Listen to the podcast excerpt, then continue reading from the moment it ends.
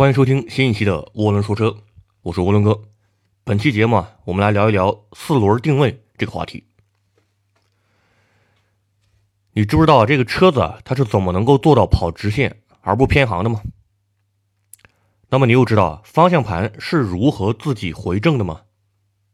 你是否又知道车子是怎么做到在不同负荷下保证轮胎不发生偏磨的吗？这一切的秘密啊！都在于四个车轮的安装角度。没错啊，我们本期选题呢要讲的就是这个四轮定位。对于很多车主来说啊，四轮定位呢比较陌生。其实啊，如果你的车子跑道公里数比较长，又走过烂路，尤其是啊发生过撞击事故，那么一定要重视四轮定位的作用。看上去啊，四个轮胎与地面是垂直的，但实际上车轮与地面之间呢。可能会成一定的角度去安装。要想明白四轮定位啊，我们得先明白四个术语，分别是呢：车轮外倾、车轮前束、主销后倾、主销内倾。这个听起来呢比较费解啊，但实际上很简单。涡轮哥呢用最白话的语言来解释一下。但在这之前啊，你要明白什么叫主销。在现在的车子上已经没有主销这个零件了，所以啊，主销目前来说呢，只是一个假想的概念。怎么理解呢？主销其实就是前轮，也就是转向轮在转向时的旋转中心。从视觉上看，就是悬架的上下两个控制臂的球节之间的连线。如果是结构简单的麦弗逊悬架，那么就是控制臂的球节与减震器顶端的连线。一定要注意啊！虽然减震器也是倾斜的，但是呢，主销所指的并不是减震器的倾斜角度，这个不要混淆。针对这一部分呢，建议各位听众啊，前往涡轮说车的公众号，找到本期文章，配合图文来理解。所以呢，主销啊是针对前轮提出的概念，后轮是没有主销的，而且主销跟减震器角度也没有直接关系。理解了主销后呢，我们就来看啊，四轮定位到底调整的是哪些参数？具体来说呢，针对前轮啊，调整的是主销后倾、主销内倾、前轮外倾和前轮前束这四个角度。啊，这个前轮前束呢，前就是前后的前，束就是束缚的束。主销后倾呢？顾名思义啊，就是从车子的侧面看，前轮的旋转中心的轴线往后倾斜。怎么理解呢？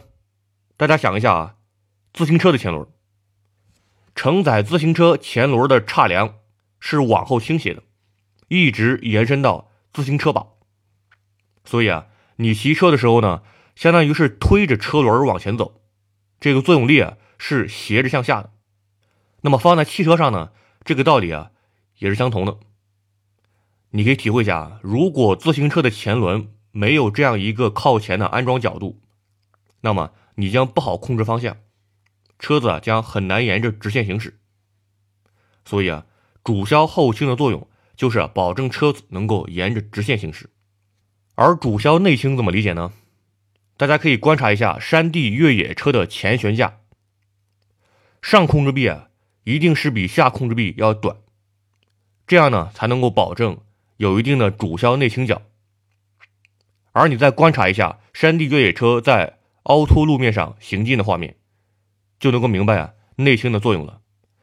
它呢可以让前轮在上下震动啊更加灵活，减小路面对于转向机构的冲击。但是啊，主销内倾同时也包括刚才所说的主销后倾。最为关键的一个作用，其实呢是帮助车轮能够自动回正。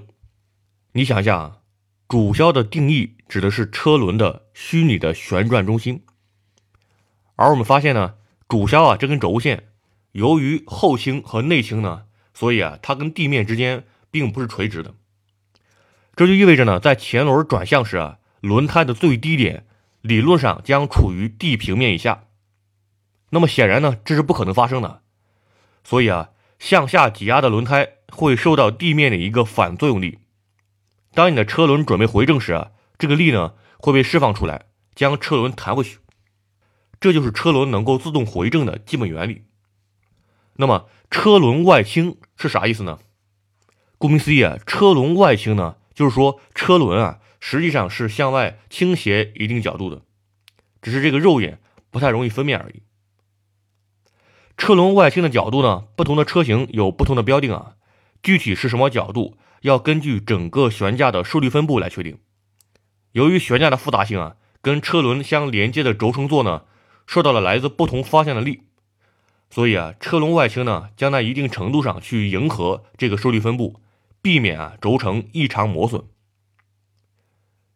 与此同时呢，当车子有载重时，车轮外倾呢也能够抵消悬架的几何变化。这个很好理解啊，当你的车上放很多东西的时候，悬架呢是会被压下去的。如果没有车轮外倾角的话，那么车轮也会被往里拉。造成啊轮胎偏磨，那么问题来了啊，车轮外倾不也是会造成偏磨吗？这个时候啊，车轮前束这个概念就起作用了。啥叫车轮前束啊？大家不要在意这个叫法本身，其实啊它很好理解。当你从正上方俯视车辆的底盘时，你看到了四个轮胎。想象一下，每个轮胎呢都能左右偏转一定的角度，这个角度呢就是车轮前束角。